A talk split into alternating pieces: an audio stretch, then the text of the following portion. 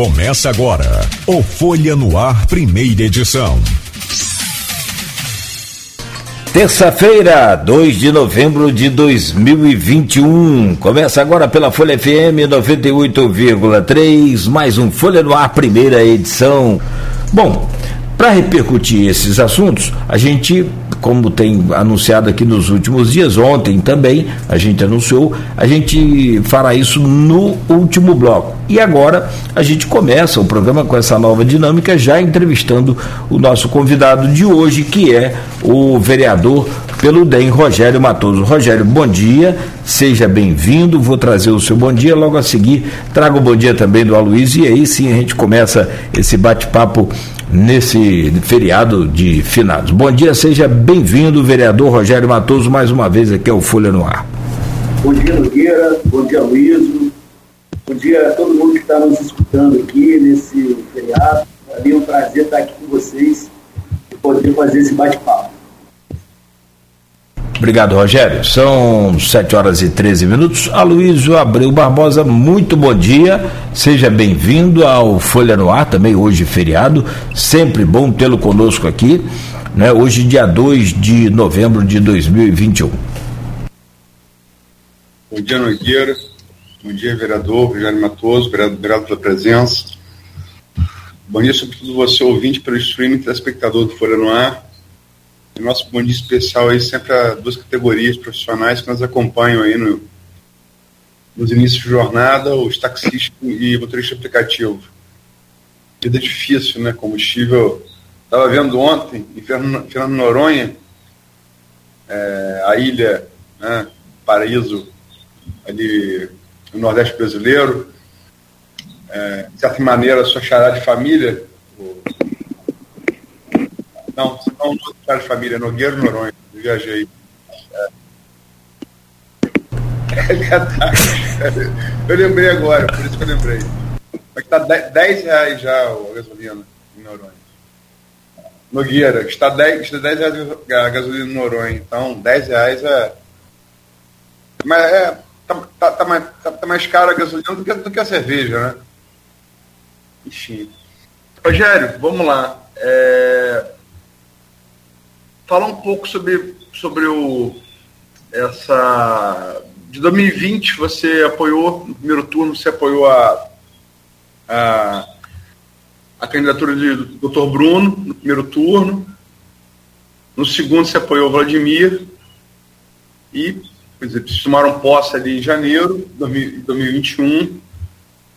E caminhava, você caminhava no, como vereador da base, até com vários outros, né, do grupo aí que apoiou o doutor Bruno, até aquela sessão de 25 ali de, de, de abril, né? Foi abril ou maio? Ma, maio, né? Foi maio, maio, foi maio.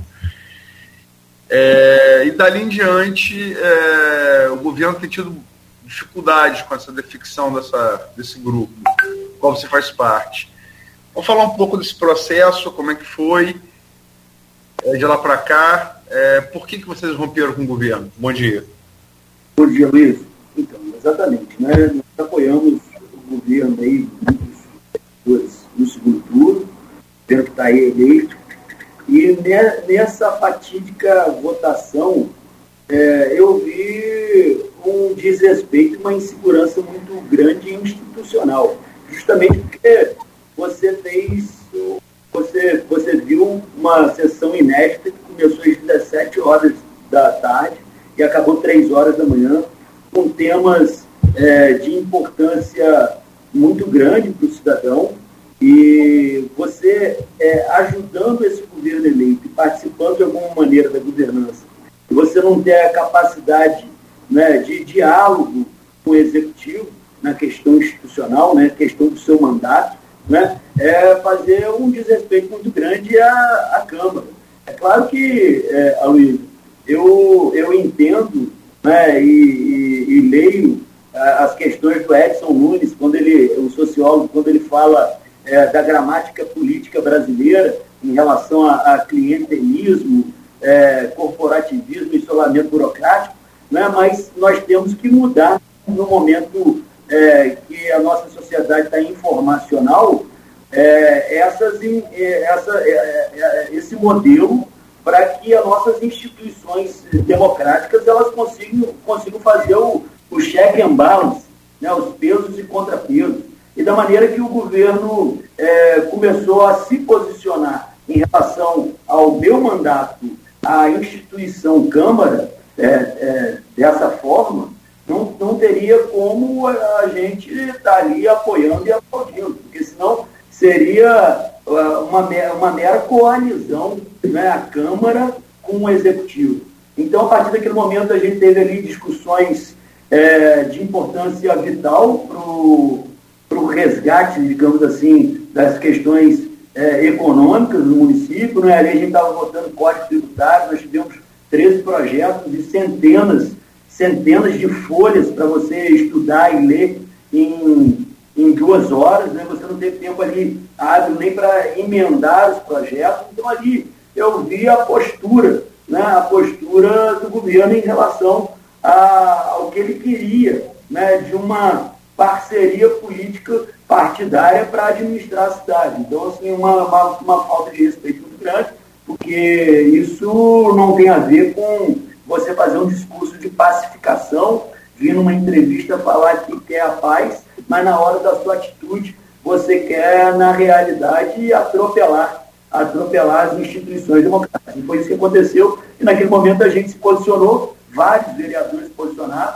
tanto é que nós vencemos as, as, as discussões em relação ao Código Tributário. Né? Muitos desses vereadores se sentiram traídos no, na madrugada mesmo, e tiveram uma reunião antes no Executivo e não foi passado o que realmente ia, iria ser votado. Naquele momento, ali, naquela correria, todo mundo lendo e estudando, viu que havia uma insegurança na relação institucional executivo e Câmara. E a gente tem que passar dessa fase aí, né, para que a gente consiga realmente é, fazer o dever de ofício de uma Câmara que tem que ser esse momento é, democrática, é, harmônica com o Poder Executivo, mas que se posicione, se posicione com, com o que ela acredita. Vamos, vamos voltar um pouquinho. Você falou a verdade, ali era um pacote de 13, de 13 projetos do governo, dentre os quais o Código Tributário, no, proposta novo código. Tem também outros três projetos ali que traziam cortes aos servidores. Sim. Como é que você ficou em relação a esses cortes?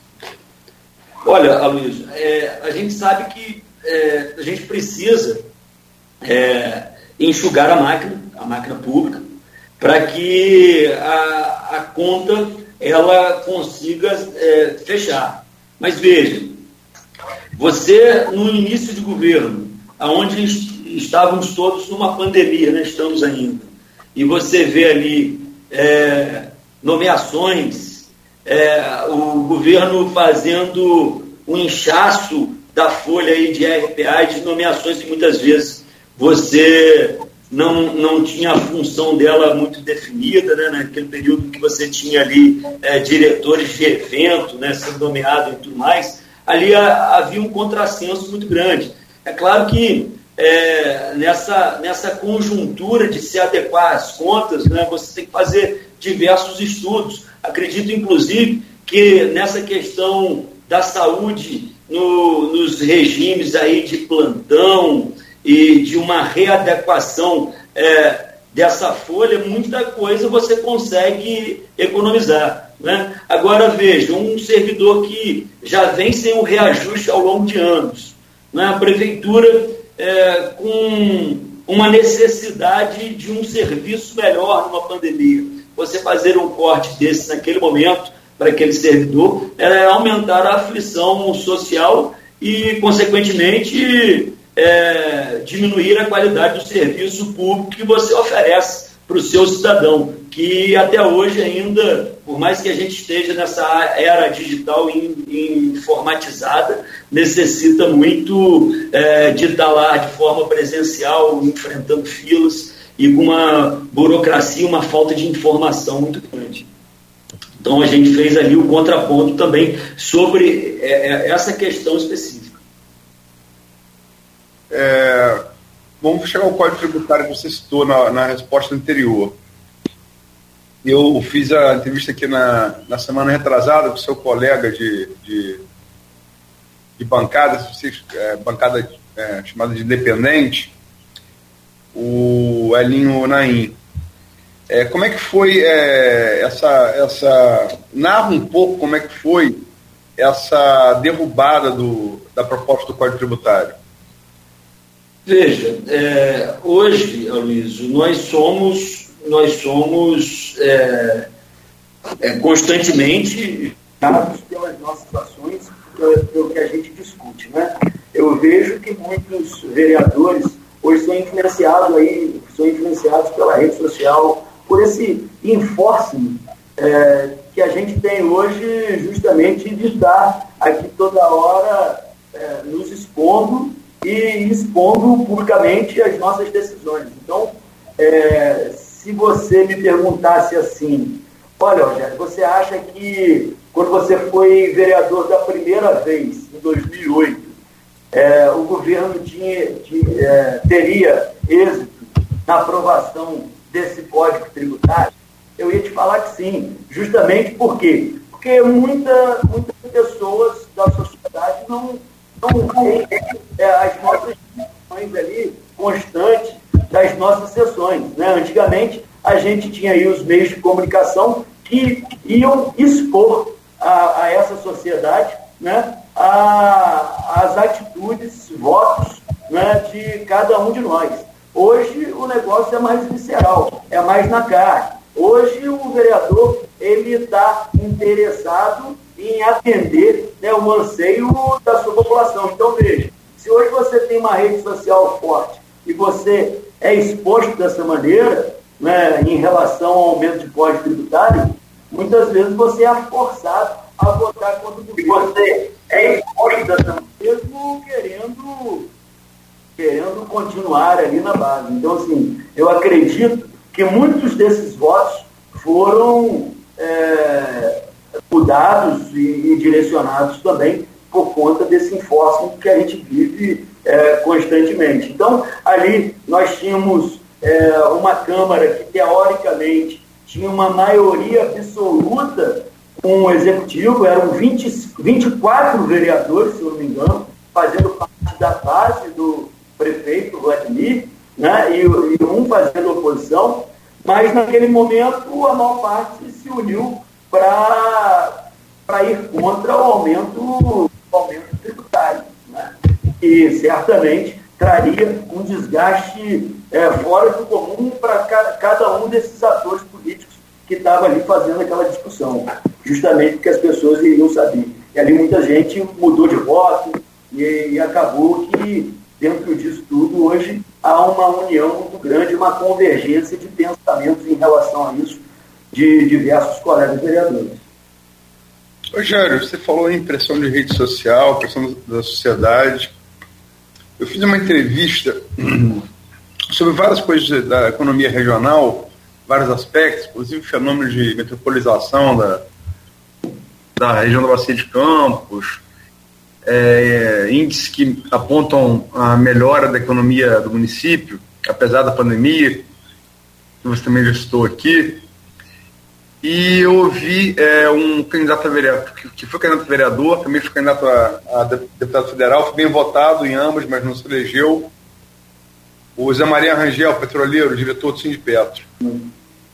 E ele falou, eu perguntei em relação ao código tributário, que inegavelmente é, a, o setor produtivo de Campos já teve muito, muito poder político no passado, muita força política. Ele perdeu parte dessa força no, nos últimos anos, nas últimas duas décadas, talvez, e vem recuperando. Já deu uma enquadrada em, no, em Rafael Diniz no governo passado, né, e agora também fez no governo Vladimir. Você, como empresário, faz parte desse setor. Né? Como é que. E, e, e já o Zé Maria Rangel, ser petroleiro do PT, ele, ele criticou o fato de que, é, na, na, na, visão dele, lógico, né? Ele achava que a Câmara estava pendendo muito para o setor produtivo. ele achava que tinha que atender mais a população. Ele entende, quer dizer, ele entende nessa luta de classes aí marxista, ele entende que o setor produtivo não atende o interesse do, do, do trabalhador. Enfim, como é que você vê esse processo de resgate do poder político do, do, do, setor produtivo? Você é um representante, você é empresário, é vereador. E como é que você vê essa crítica aí do, do Zé Maria Rangel? Olha, a gente tem que trazer exemplos, né? Então eu posso falar do Rio de Janeiro, a gente aqui é o limítrofe com o Espírito Santo. A nossa é, carga tributária aqui é muito maior do que o Espírito Santo e a gente vê as questões do desenvolvimento social lá acontecendo, inclusive, é, com a agricultura familiar, entre outras questões. E, e, e, a gente vê um Rio de Janeiro passando por uma recuperação fiscal. Então, talvez é, a gente possa estar pensando, Zé Maria, em coisas parecidas e com métodos diferentes. Talvez se você tivesse um ambiente melhor aqui é, para produção é, e a gente é, é, pensar num plano social que, que acontece, né? É, e, e, conseguir equilibrar os dois seria é, muito viável. Hoje a gente tem uma insegurança no, na relação institucional muito, muito grande, como eu estou te falando, essa relação das instituições democráticas municipais, no executivo com o legislativo, por exemplo, né? A gente vê essa questão de ter o retroativo, que apesar de ter ali algumas questões de legalidade, nós temos aí comprovações vide a liminar que o doutor Carlos Alexandre conseguiu. Então, assim, a gente precisa ter um ambiente é, seguro juridicamente, democraticamente, e que seja atrativo, sim, para que a gente consiga ter mais empregos, né? e isso numa economia capitalista, ela vem, sim, do setor produtivo, e aí é fazer uma regulação né, dessas questões, porque é, a gente entende que de uma sociedade níveis diferentes sociais, de escolaridade, entre outros, que a gente tem que equilibrar. E aí falo isso porque, Zé, é, já falando para ele e para você, Luiz, porque hoje a gente tem aí uma mega, um mega conglomerado né, que trata da água e esgoto do nosso município, que não tem uma agência reguladora. Aí você fala de um governo social, mas entrega a sua riqueza e exploração para uma empresa sem uma agência reguladora para que isso é, ocorra de maneira equilibrada. Hoje a gente vê o cidadão nosso, do nosso município penando, penando penando para ter água e esgoto né, em 2021. Então, assim, a gente tem que fazer uma, uma análise do todo. Né, porque aí, de repente, a gente pega só, vamos falar da classe produtiva, ligar né, por classe. Eu acredito que um equilíbrio é, desses dois métodos aí há de, há de acontecer. Acho que tem, pelo menos tem que projetar. Eu vou dividir, eu vou dividir a pergunta em duas, Rogério. Primeiro, é, de maneira objetiva, você vê um resgate do poder político do setor produtivo é, dentro dessa bancada de empresários como você, que são hoje vereadores? Assim, é, o que eu te falando, hoje o, o maior programa social é o emprego, né? A gente tem que tentar buscar. Numa sociedade capitalista, você tem que entender que o setor produtivo ele tem né, uma, uma responsabilidade muito grande com isso. E aí você fazer um clima é, que seja favorável para que isso aconteça, de repente você acaba arrecadando mais. Talvez eu não tenha sido claro.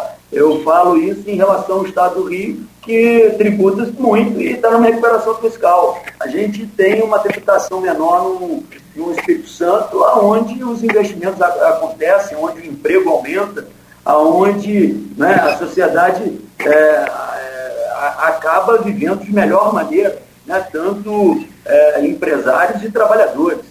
Então, eu acredito nesse método, né? de você fazer o seu caixa aumentar né, é, com um maior número de, de pessoas ali, você fazer um ambiente melhor, mais seguro e atrativo para essas empresas e o setor produtivo também. E você acha que na crítica do Zé Maria, que esse, essa representação do setor produtivo na Câmara qual você. Tem vários, tem você, tem Elinho, tem Nildo Cardoso, tem Rafael Twin, tem vários, vários, vários, vários empresários vereadores. Você acha que. Perdão? Ele, ele é candidato, né? Então ele acaba querendo fazer esse jogo de classe para entrar no extremo e dizer que é, é o trabalhador. Né? Isso aí acontece toda hora, né? Muitas vezes você tem visto esses discursos é, mais extremistas no, é, nesse ambiente. Né? Todo mundo é trabalhador, todo mundo aqui, eu sou arquiteto urbanista, é, milito na área da construção civil também, então assim, é, todos nós somos trabalhadores. Né? Aí você falar da questão do capital, do capital é, que, que vai escravizando esse proletariado, aí a gente vai entrar em outra discussão. Né? Acredito que a gente é, tenha trabalhado aí, inclusive nessa questão do, do servidor público, que nós fizemos um contraponto né, e defendemos a classe trabalhadora do executivo, quando o prefeito quis tirar direitos adquiridos né, desse servidor que não recebe é, reajuste há muito tempo. Então, assim, nós estamos lá representando todo, né, e entendendo que está no equilíbrio né, dessas discussões é, o melhor resultado não nos extremos para fazer palanque eleitoral. Que eu acho então você acha que a representação legislativa. É, Maria é candidata agora.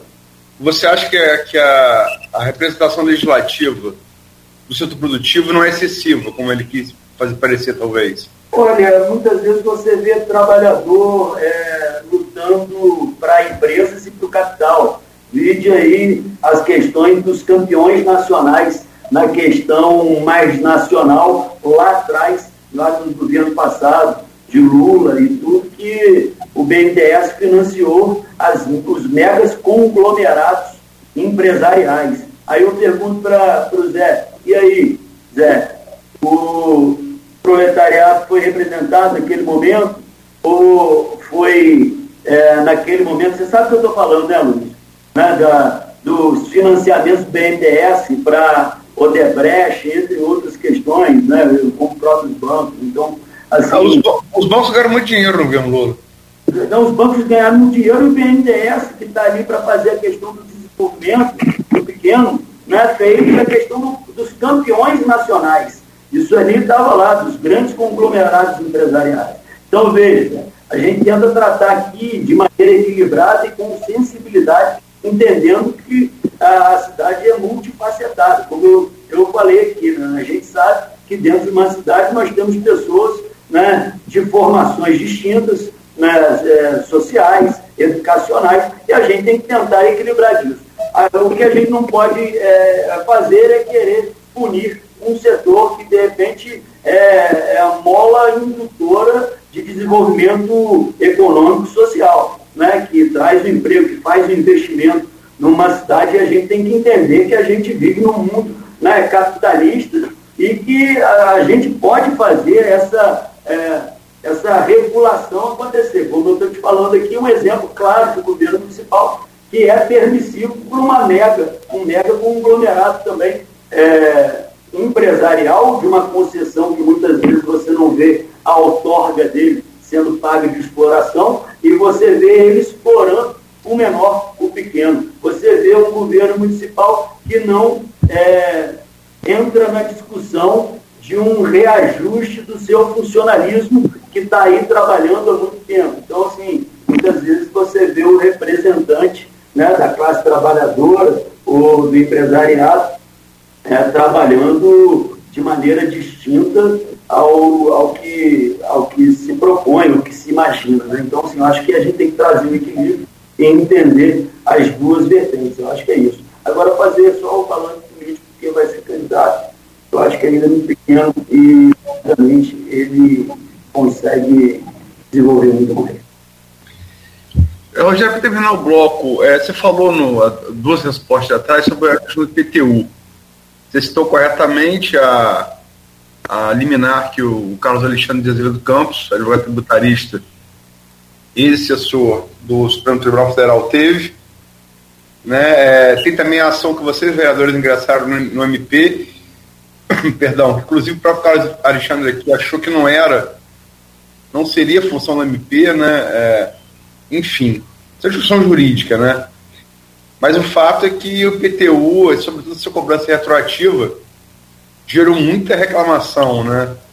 Muita, muito reajuste feito por foto aérea de drone, é, considerando área, área coberta como área construída, a gente sabe que não é assim, né?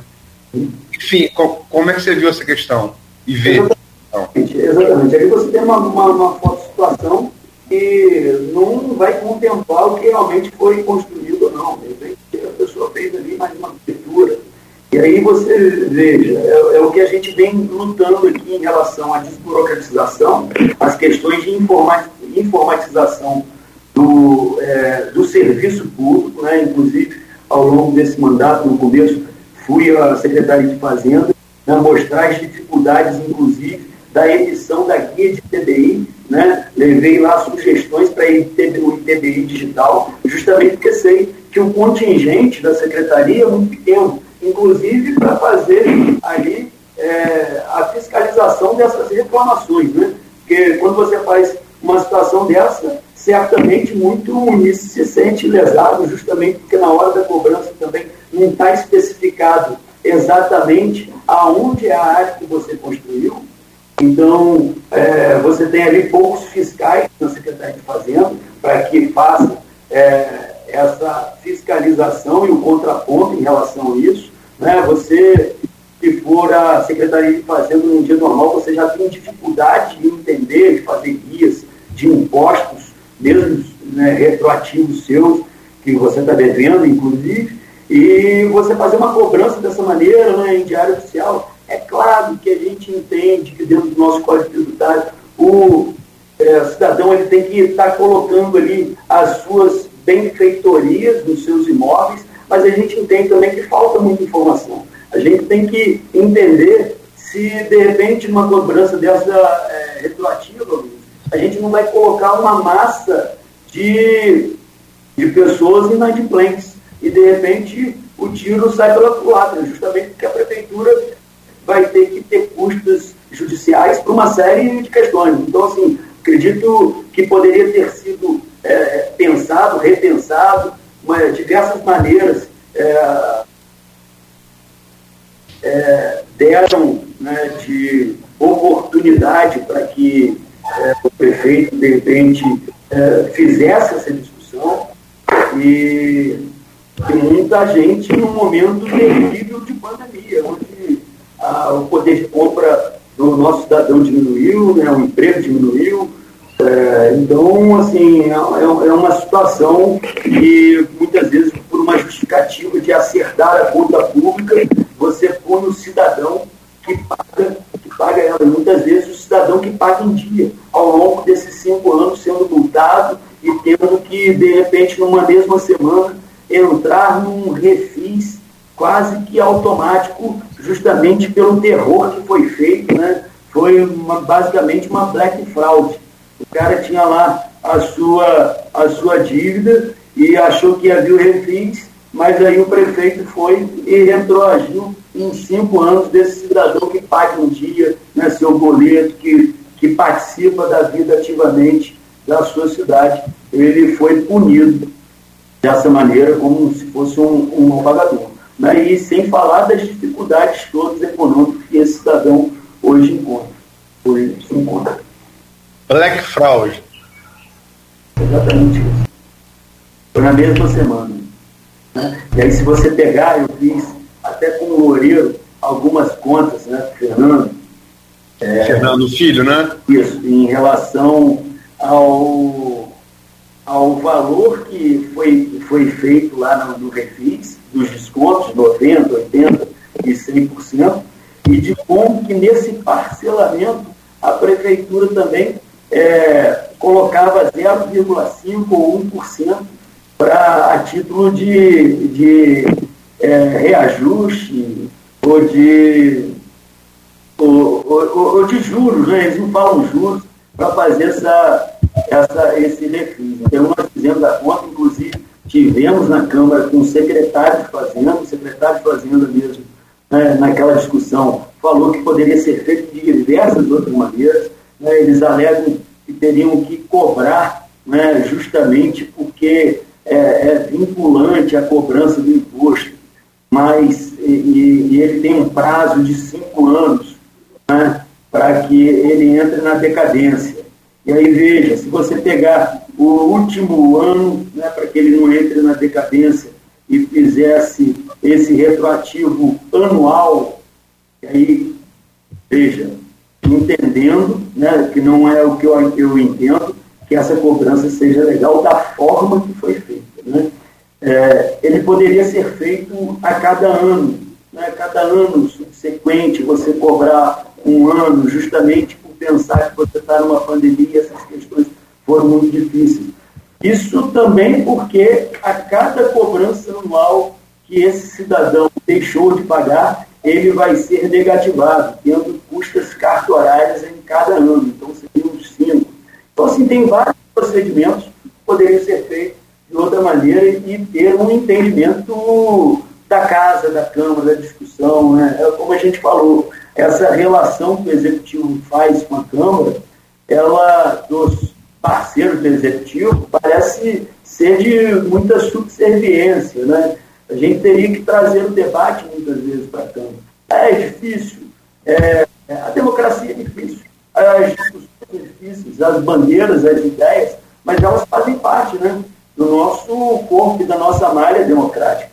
É o que a gente fala, né? A Câmara, muitas vezes, né, ela tem sido objeto de das câmaras nacionais todas, né, de um clientelismo mútuo ali e de uma coalizão é, tácita de executivo com legislativo. E a gente, nesse momento informacional, onde as pessoas querem entender o que a gente pensa, de como que a gente faz o contraponto, né, a gente tem que colocar essa discussão em outro patamar e mostrar que dá para fazer essa questão do check and balance, do, né, dos freios e contrapesos que o executivo necessita.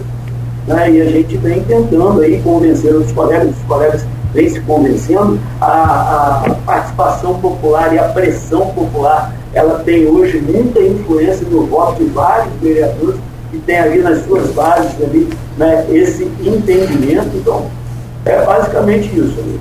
Perfeito. Bom, Rogério, são 7 horas e 44 minutos. Aloysio e quem nos acompanha, vou pedir licença a vocês rapidamente para a gente fazer um, um, brevíssimo intervalo e a gente volta para conversar. Tem essa questão do, da política em si, a fusão DEM, PSL, entre outros assuntos.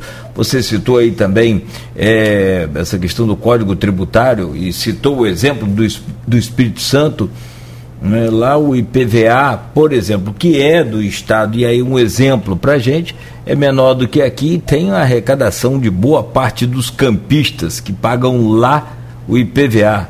Né? Então, quer dizer que menos pode ser mais nesse caso. É o exemplo claro. É, Sete, é obrigado.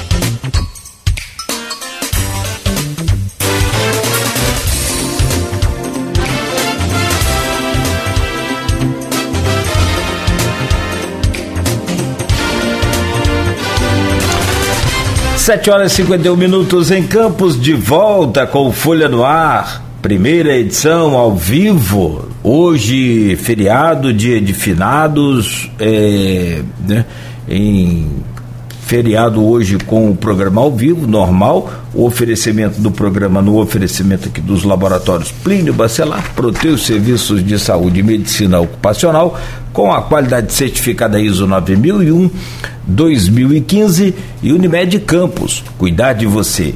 Esse é o plano.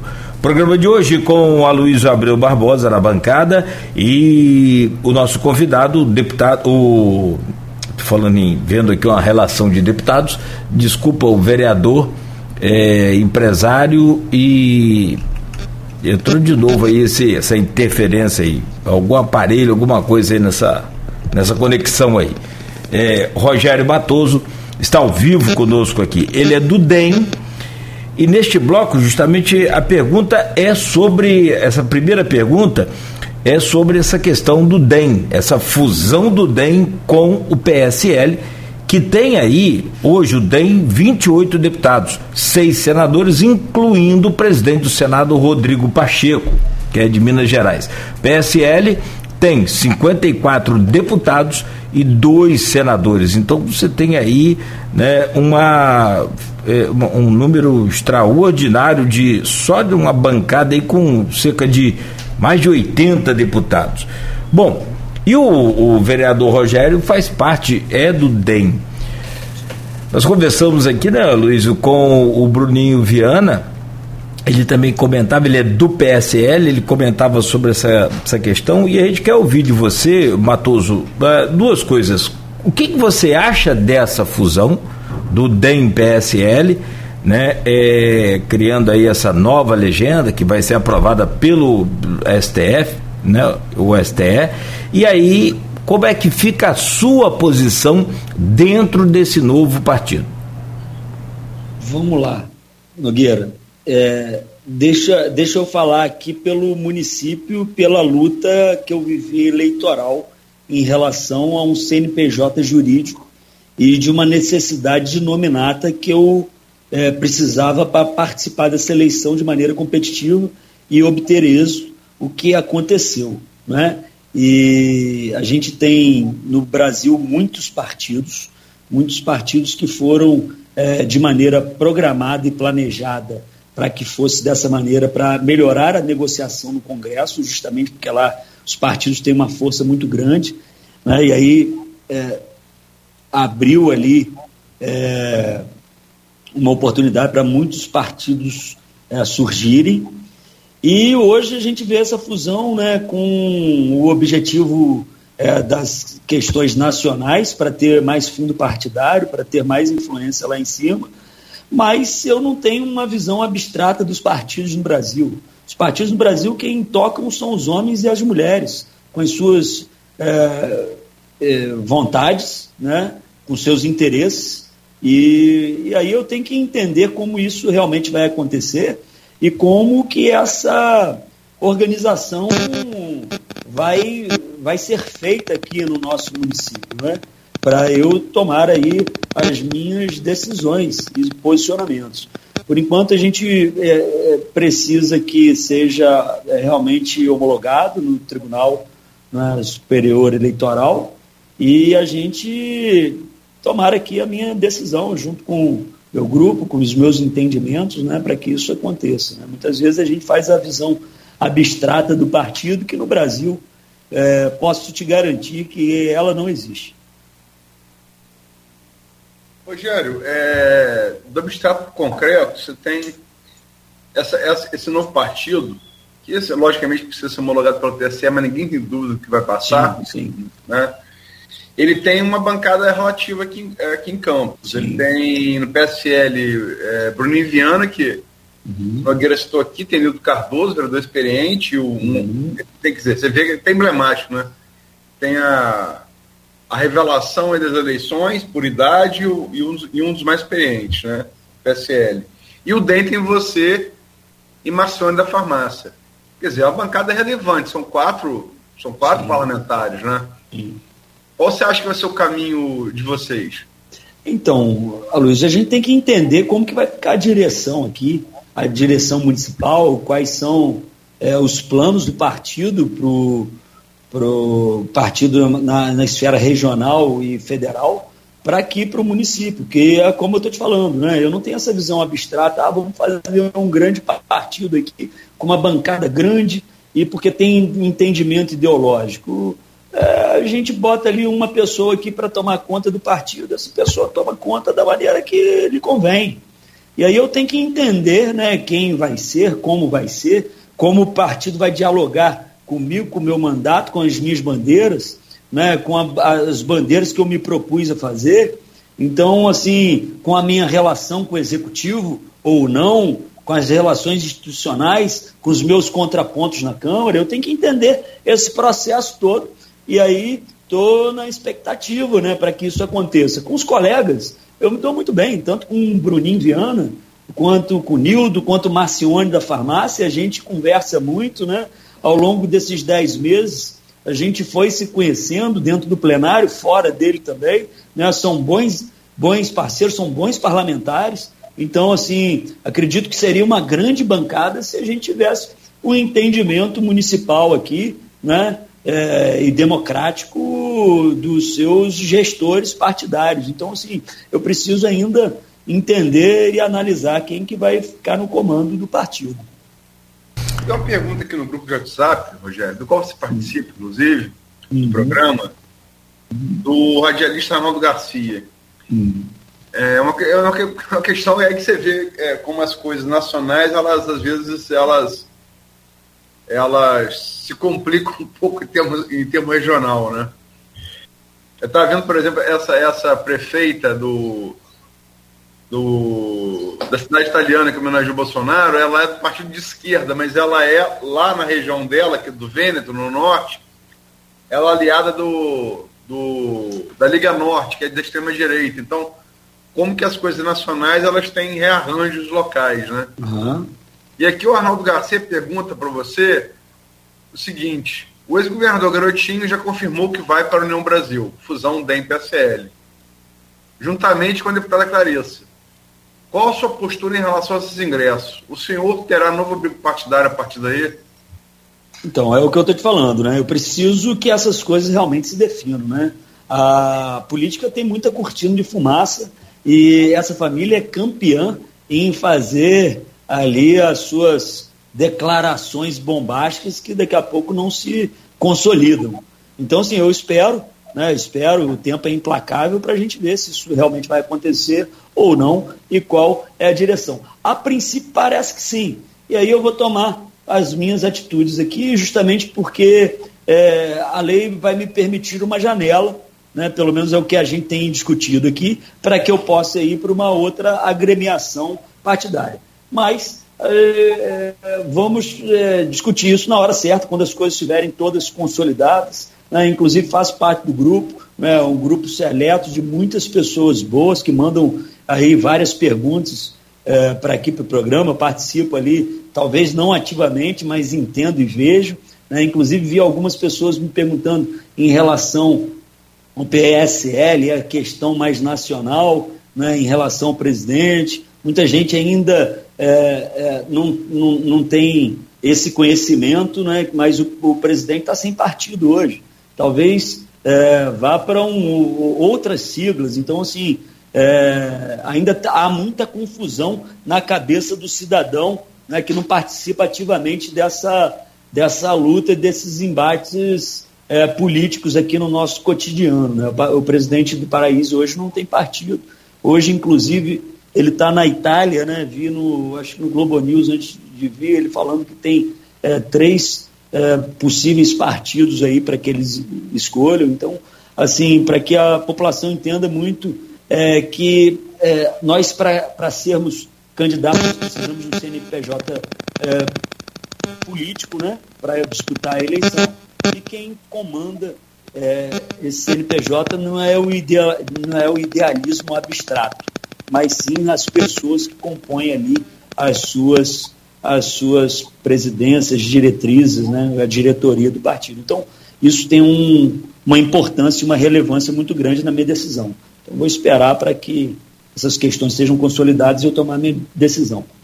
Mas sendo direto, é, Rogério, a informação do Arnaldo não é, do Arnaldo Garcia, na pergunta, sim, não é sim. fundada. Garotinho está realmente.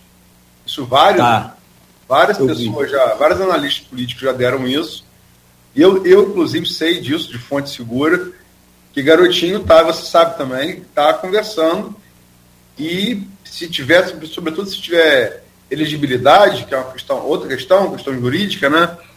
Ele deve realmente ir para o União Brasil. E claro, isso também. É, a, a, a, pergunta é: você ficaria no mesmo partido com um garotinho e Clarissa?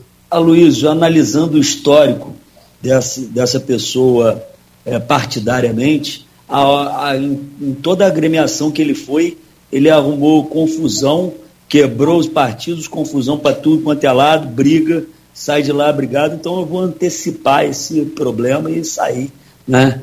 E dar boas-vindas a ele, e ele entra pela uma porta e eu saio pela outra. Ah, é essa é a pergunta. Você não ficaria no meu partido, né? O homem tem um histórico de destruir relações partidárias. Né? Quantidade de partidos que esse homem saiu, entrou, se meteu, brigou, né? só ele que serve e todo mundo é ruim. Rogério, e o outro tema da, da, da pré-pautado aqui, eleição da mesa, a mesa diretora, quer dizer, é, tem que ser ano que vem, né? não tem data, mas tem que ser ano que vem. É, tem que ser, já é, já, é um, já é um ano disputado por ser ano eleitoral, né, estadual e federal.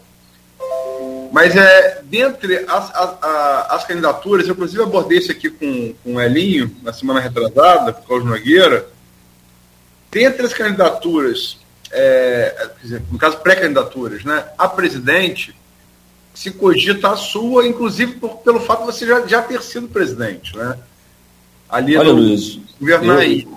Existe essa, essa, essa isso está no não, não, isso não está no meu escopo, na minha, na minha, na minha agenda, não. Né? Acredito, inclusive, que a gente ainda tem um, um final de ano para muito trabalho. Né? A gente ficou discutindo esse código tributário é, durante três meses aí, desses dez meses de gestão ali, uma discussão muito grande. Né? Então, assim, tem muita coisa para eu pensar antes dessa eleição da mesa diretora. Né? É claro que é, a gente sabe que a partir de janeiro do ano que vem né, é, é, ela tem a possibilidade de acontecer, né, porque é o que é, preconiza o nosso regimento, a partir do, do último ano o presidente pode buscar essa eleição em algum momento, a partir de 1 de janeiro, mas até agora não, não, entrou na minha agenda, não faz parte, pode ser um comentário aqui ou ali, mas ainda não está tá na minha agenda essa discussão, não. No grupo independente, pelo menos nos bastidores, ainda que não esteja na sua agenda, três nomes são, são falados: o Dielinho, o seu e Diego Pereira. É, e Igor Pereira já, já declarou, é, inclusive aqui, que e também é, tem que Poderia sim. E se fala também naqueles três, é, no grupo dos três ali, de Bruninho, de Twin e de Fred, que Fred também, pelo mesmo motivo seu, por ter experiência de já ter sido presidente, mas também por seu nome, um trânsito em todos os grupos, poderia ser um desses nomes.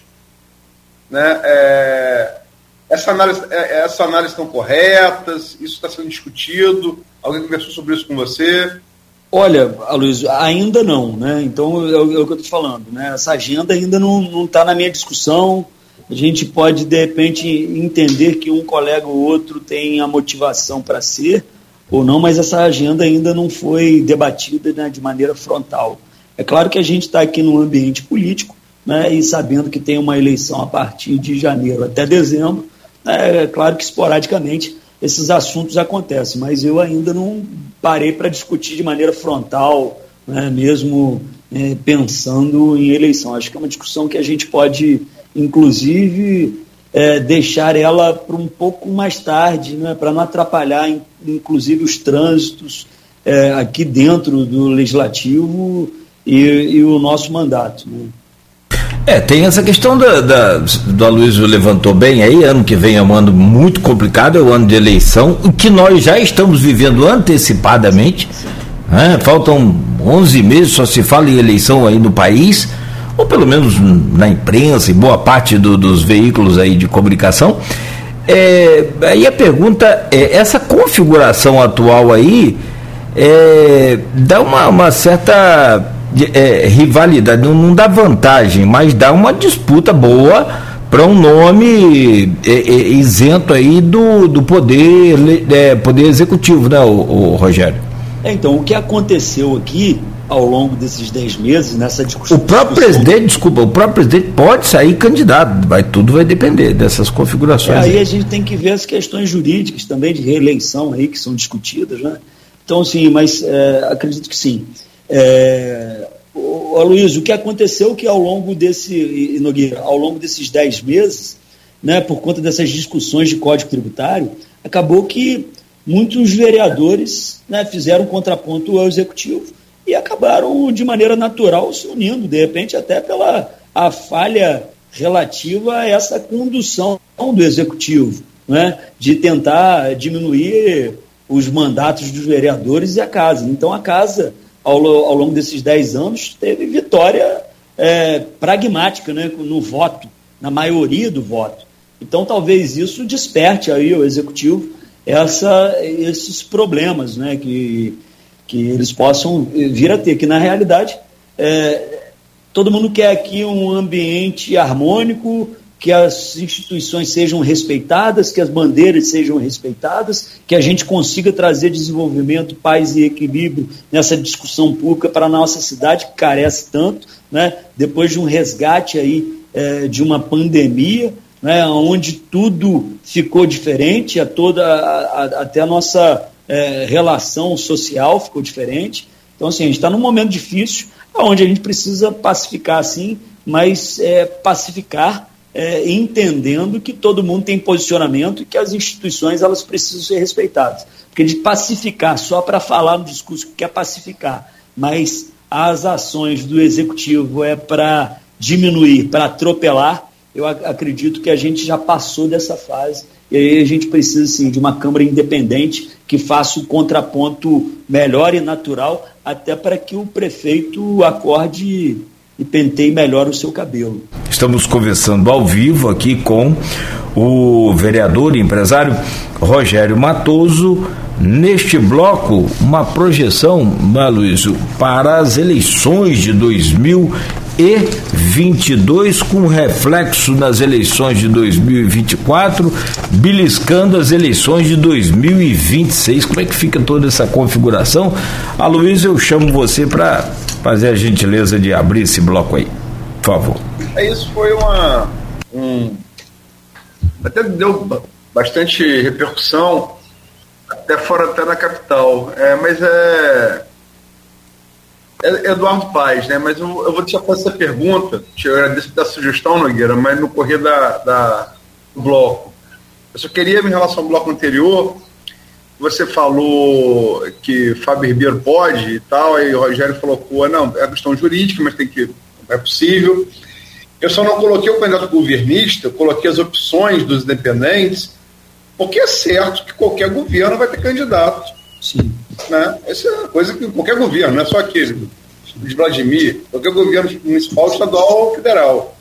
As candidaturas que não, que não são do governo, que se especula que poderia ser o próprio Rogério, Igor, Elinho ou, ou Fred. Por isso que eu perguntei sobre isso, entendeu? Uhum. E aqui, é, e também para o ouvinte entender, né? Tem também aqui, recebi, aqui, do, citei aqui o Igor Pereira, acho que como eu, ele gostou, ele não é que gostou, mas é inevitável da, rir da, da observação do Rogério, né? Aí no final, ele colocou aqui o Pereira, Vlad precisa pentear o cabelo, bom dia. é, isso posto, isso posto, é, Matoso, vamos lá, eleição, a gente falou um pouco aqui, né, em relação à União Brasil, o presidente está sem partido, é, como é que você está vendo essas eleições de 2022? É, o Nogueira falou corretamente, estão muito antecipadas, tudo leva a crer que vão ser muito acirradas, é, sobretudo a nível presidencial.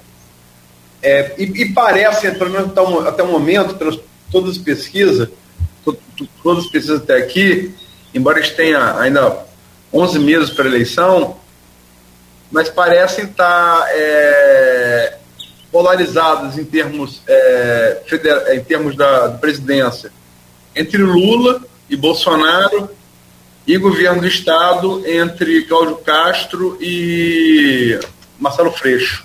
Como é que você vê? Então, Luiz, nesse modelo novo, né, informacional, digital, a gente fala sempre isso, todas as projeções que foram feitas ao longo das últimas eleições do Executivo, elas se frustraram, né? Aí você vê pelo Whitson, pelo Zema, por, por tantos outros. Então, assim, é, eu tenho muito cuidado de, de falar de uma projeção.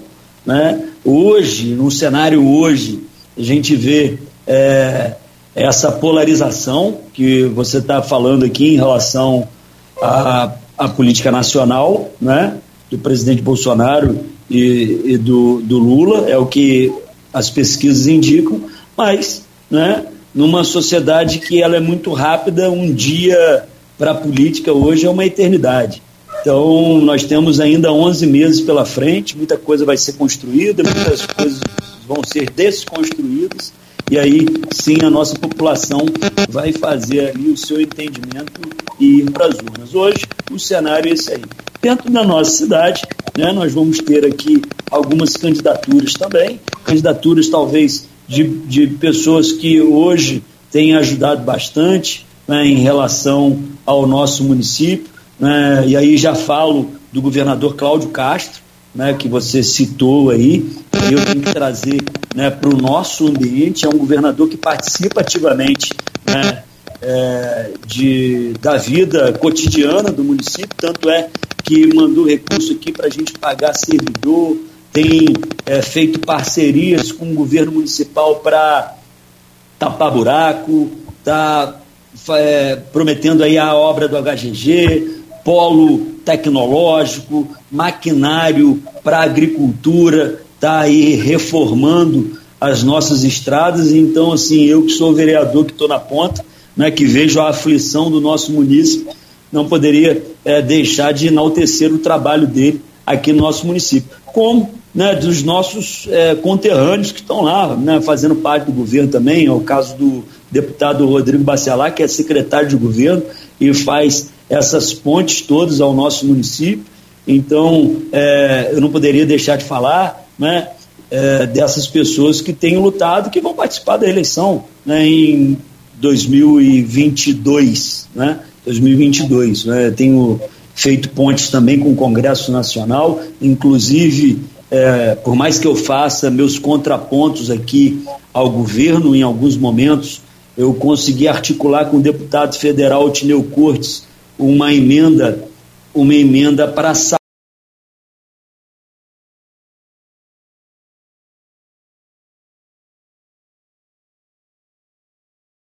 saúde, né, que está aí disponível ao erário, que né, para para melhorar né, nas questões de atenção básica e tudo mais. Então é isso. Agora, assim, nós tivemos uma eleição no Executivo 2020 muito acirrada, onde o prefeito ganhou com uma margem muito pequena de voto, né? E muitas vezes não é nem só pela postura do prefeito, mas também pela postura de uma oligarquia que domina a cidade ao longo de 30 anos e esse desgaste é inevitável, né? Por mais que muitas vezes você vê a mobilização nas ruas melhor do que certamente o governo passado, mas que falta algumas eh, relações. E que essa eleição também de 2022, ela vai influenciar na eleição do Executivo 2024. Inclusive que nós tivemos ali no segundo colocado um candidato que parece que vai disputar a eleição também e teve uma margem muito pequena de voto. Então ele pelo Rical, acaba sendo um player desse jogo né, de, de, de, de é, eleitoral. E a gente tem que entender esse processo. Né? Está falando de Caiviana Federal, né? Tô.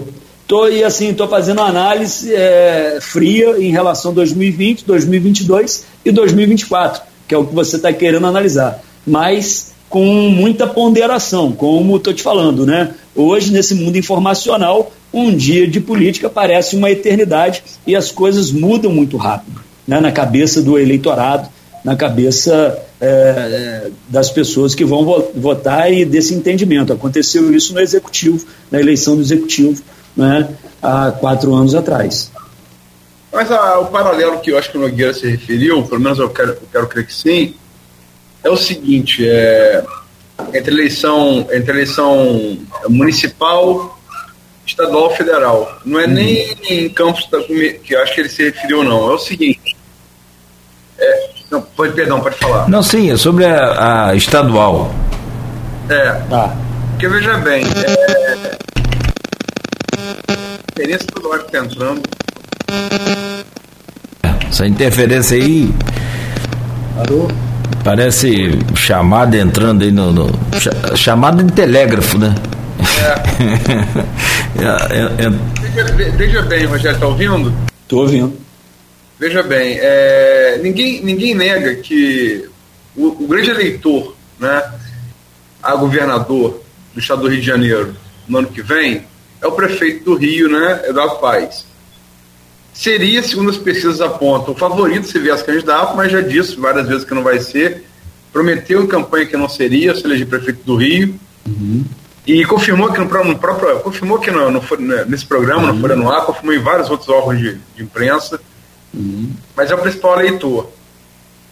Ele está com Santa Cruz, né? Tá, mas Santa Cruz não pontua, não, não parece deixar-se real de eleição.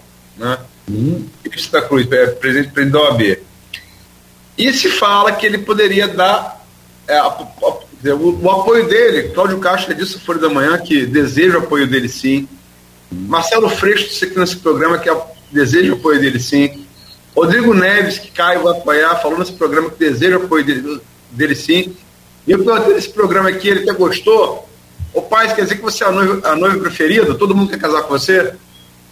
Enfim, é, em relação a Castro, ele, ele poderia colocar o Santa Cruz como bode na sala, tira, uhum. não tem luz própria, indica a vice de Castro.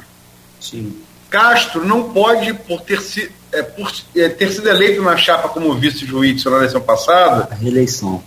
É, ele não pode ver a eleição, correto? Sim. Então, se Paz, é, foi o que eu coloquei, acho que o Nogueira se referiu, se Paz fizer a vice de Castro, né, e as pessoas apontam que ele tem boa chance, como você colocou também aí, uhum. e Castro, por não poder vir à reeleição, ele sairia nove meses antes pela legislação, se elegendo governador, agora em 2022, sairia seis meses antes em, em, em 2026, né? Uhum. E deixaria Paz, se reeleito prefeito em 2024, com o governo do Estado e a Prefeitura do Rio na mão. Yeah. Num ano eleitoral, a presidente e governador, né? Essa é uma leitura. É o raciocínio que Nogueira se referiu. Você concorda? Eu acredito, eu concordo, é uma grande leitura, né? É, o, Edu, o Eduardo Paes hoje realmente é a noiva que todo mundo deseja. Né? Certamente as coisas estão sendo costuradas, conversadas. Né? A gente precisa é, definir isso, é o que a gente está falando. Né? Temos 11 meses pela frente, muita coisa vai se consolidar, muita coisa vai, é, vai dar os burros na água, então a gente precisa dessas definições para fazer uma projeção mais é, concreta no futuro. Mas a leitura é, que o Aloysio está fazendo é correta, né?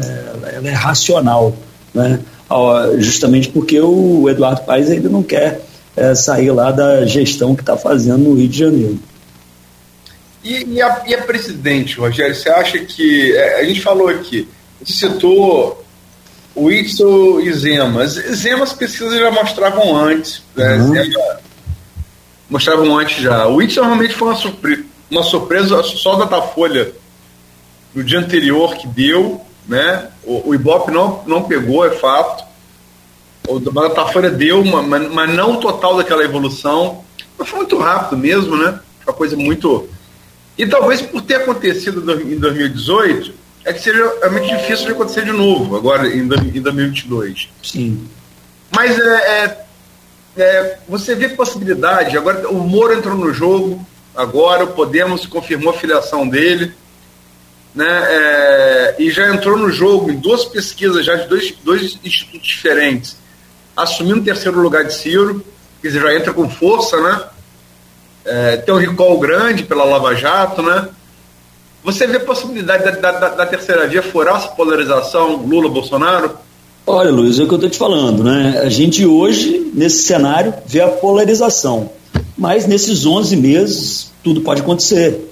Tudo pode acontecer. A gente vive num mundo informacional. De repente, um meme desse vira e vai embora, e quando você vai ver, gera uma insatisfação uma, ou satisfação em relação a algum nome, e aí as coisas viram. Né? É claro que hoje está muito consolidado, mas é isso. Nós vimos na eleição do Itzo. Eduardo Paes já tinha, na, na, na concepção das pesquisas, ganhado a eleição. E ele perdeu, sendo um grande candidato, sendo um grande orador, tendo serviço prestado. Hoje, como você bem disse, é a noiva mais requisitada aí desse cenário todo.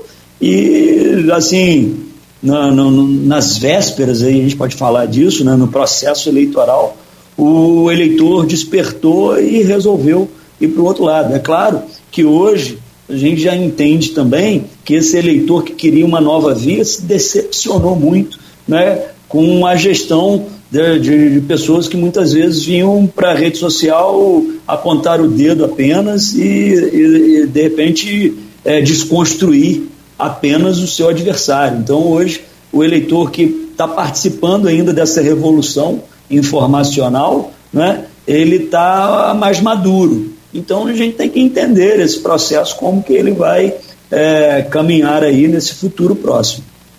Só para deixar claro também, Rogério, que estou falando segundo manifestações do TSE e do Supremo, né? Essa, essa revolução informacional que vocês chamam aí, Sim. Ela gerou muitos problemas e, nas palavras de Alexandre Moraes, por exemplo, quem tentar repetir o que fez em 2018 vai para cadeia. Veja, Luiz, por exemplo, eu... então, então, então vai, vai haver limites que não houve claro. em 2018, né? Claro, então assim, eu, eu acredito na, sempre na evolução, né? né nas evoluções do parâmetro, né? Ninguém está aqui querendo propagar ou falar em fake news. É não, não, não. A discussão que ele fez.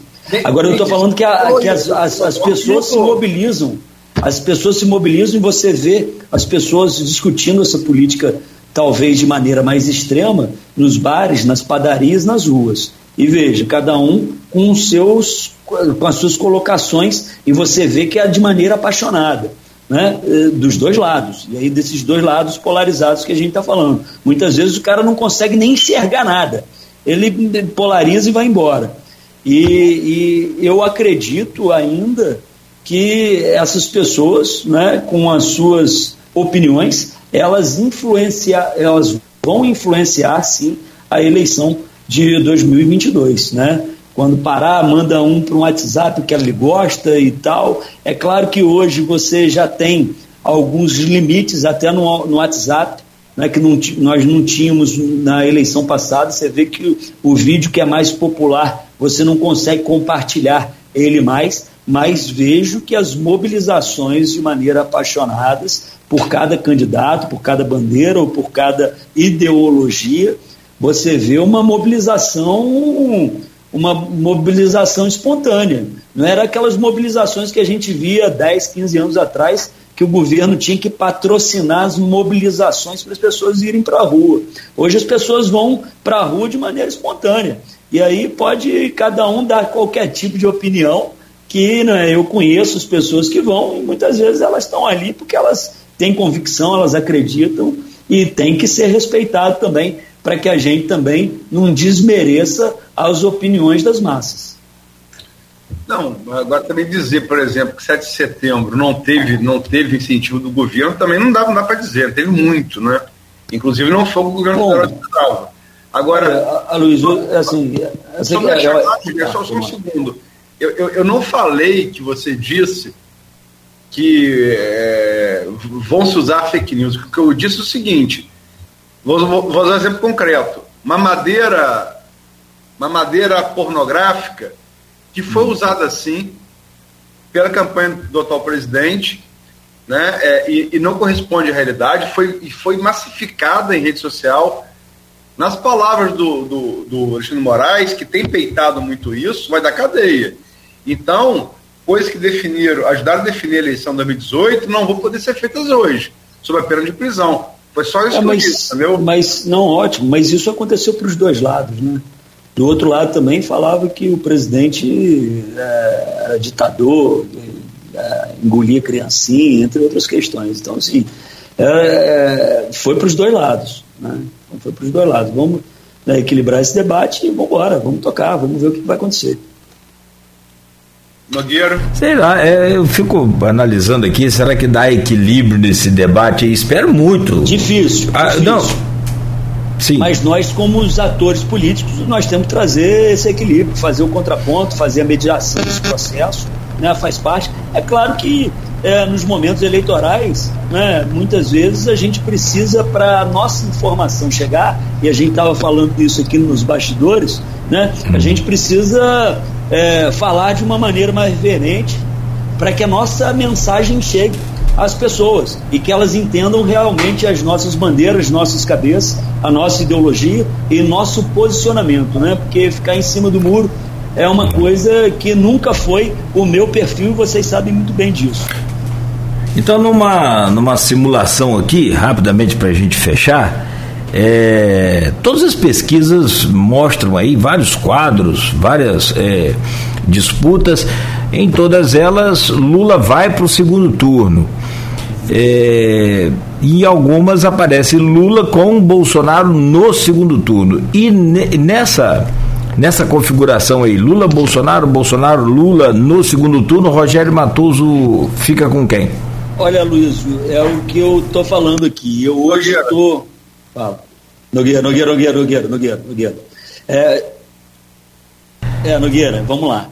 Então, assim, nós vamos ter que esperar essas situações eleitorais acontecerem né, a, a título da gente perder articulações em esferas estaduais, municip, eh, estaduais e federais. Entenda, eu hoje sou um agente motivador político, né? Como bem te falei aqui, a gente conseguiu recursos do governo federal para o nosso município. Né? Eu tenho que enaltecer isso tudo porque eu sei a aflição que o meu povo passa aqui na base. Né? Eu sou vereador, eu estou com a espada no meu pescoço. Então veja, eu não posso entrar num debate nesse momento né, extremista para que inviabilize trânsito, entre outros, de maneira institucional que ele seja. Então veja, eu acredito que essa polarização ela está bem radical e as pessoas não conseguem enxergar o todo no processo, nem um meio. Eles conseguem enxergar o extremo e se você entrar nessa seara, né, muitas coisas são inviabilizadas. Então vou esperar o momento certo para me posicionar e no momento certo me posicionarei. Eu estou vivendo um momento aí das questões partidárias para que eu faça esse entendimento das diretrizes que vão vir para mim. Então eu tenho que ser ponderado nesse momento, né, para que eu não inviabilize caminhos nem pontes. Não é independente de partido ou de posição que a gente sabe e respeita isso aí, Rogério Matoso tem uma posição. Rogério Matoso sempre vai ter posição.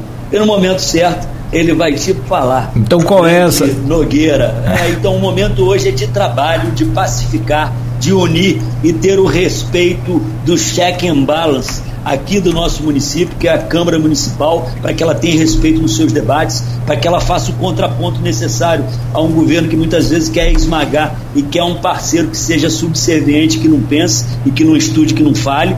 Então eu tenho lutado por isso, eu tenho lutado por um resgate de uma sociedade que necessita sim de pontes no governo federal e estadual de maneira institucional para que esses recursos chegam, cheguem para o nosso município. Tenho lutado por isso, com êxito inclusive, né, é, em relação a isso, e fazer o entendimento de uma casa, mas os meus posicionamentos eles são muito firmes, vocês sabem disso. Agora eu acho que o momento é de pacificar e levar esse debate para um momento certo, para que a gente não consiga aí é, trazer mais conflito para uma cidade, uma sociedade que precisa de paz, união e desenvolvimento.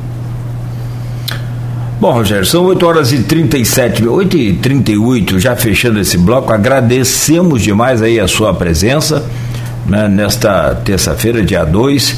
Desejamos um, um, bom dia a você, tudo de bom e mais uma vez obrigado aí né, pela participação aqui no, no Folha no Ar, primeira edição. Eu que agradeço, o maior prazer estar aqui com vocês, conversando, debatendo, fazendo esse bate-papo. Aloysio, muito obrigado pelo convite, estou sempre à disposição, sempre quiser, né, qualquer tipo de dúvida que tenha aqui das, dos nossos debates, das, das questões né, que não acontecem no plenário, você pode me falar. E se vocês me permitirem, eu queria, eu queria concluir aqui com um pequeno texto o caminhar bem por um ano não lhe garante a corrida do ano seguinte. A colheita farta de agora depende do tempo, não depende de você. Entenda: sucesso exige seu esforço e infinidade de fatores alheios ao seu mérito. Então, sem suor você não ganha. E só com suor também não. Tenha humildade. Muito obrigado e grande terça-feira para todos nós. Boa. Gosto mais daquela do rebanho, mas é boa essa. Um abraço, Rogério. Bom dia, Luísio. Um abraço. Agradecer ao Rogério pela entrevista. É, acompanho, conheço o Rogério há muito tempo, acompanho desde o início da vida parlamentar dele. É, é nítido a evolução e, e a, a, a, maturidade também, acho que todos nós, todo, todo, todo, qualquer atividade, a maturidade sempre ajuda, né? É, e só, só deixar umas coisas é, pontuadas. Uhum. Eu concordo com o Rogério em relação. Com, com, com, eu, eu cito fake news, que eu acho. É, eu, assim, respeito muito o opinião do Rogério, mas discordo. Eu acho que em 2018 houve um desequilíbrio muito grande para a eleição de Bolsonaro, uhum. das fake news. Como também, já escrevi isso várias vezes, quem inventou fake news na eleição presidencial foi o PT. Em 2014, contra a Marina Silva. Uhum. Né, que Marina era contra trabalhadores, que Marina era contra uh, o, o, o pré-sal. Não tem uma declaração dela em nenhum lugar dizendo isso. Agora, o PT fez isso numa campanha, naquelas campanhas milionárias do João Santana, que hoje está com Ciro Gomes, para televisão. Bolsonaro é, foi naquela coisa depois do, da eleição do Trump em 2016 e do Brexit na, na, na Grã-Bretanha, que definiu a saída da Grã-Bretanha da União Europeia, ele mergulhou na, na, na, nas redes sociais. E a uhum. coisa passou a ser escala geométrica, né?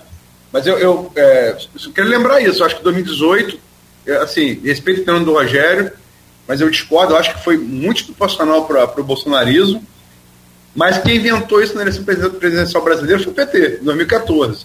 Contra a Marina Silva, que é pior. Marina, uma ex-petista, ex-ministra de Lula. Só para lembrar isso. E em relação ao check and balance, eu concordo com o Rogério, eu acho que esse sistema de democracia mesmo, freios e contrapesos entre executivo, é, legislativo e judiciário, é, perfeito. Agora, o voto de Rogério que não saiu para presidente significa que essa canoa bolsonarista está fazendo água mesmo. Né? Essa, pelo menos, é só a minha interpretação.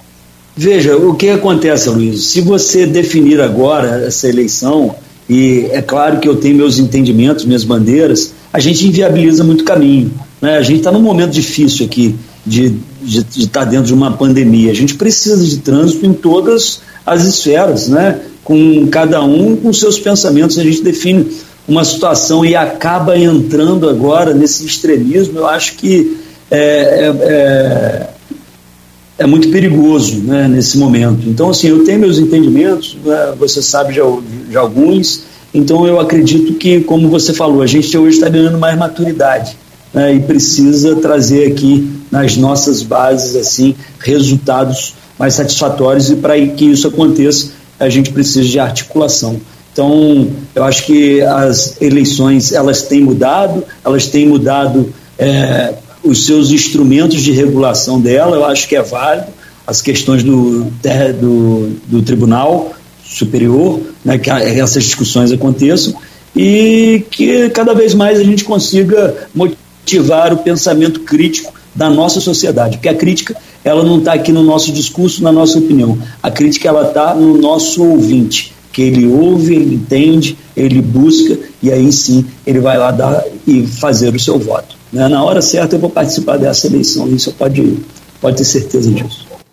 Obrigado, Rogério. Valeu, um abraço, fica com Deus todo mundo. Forte abraço, obrigado, querido, valeu.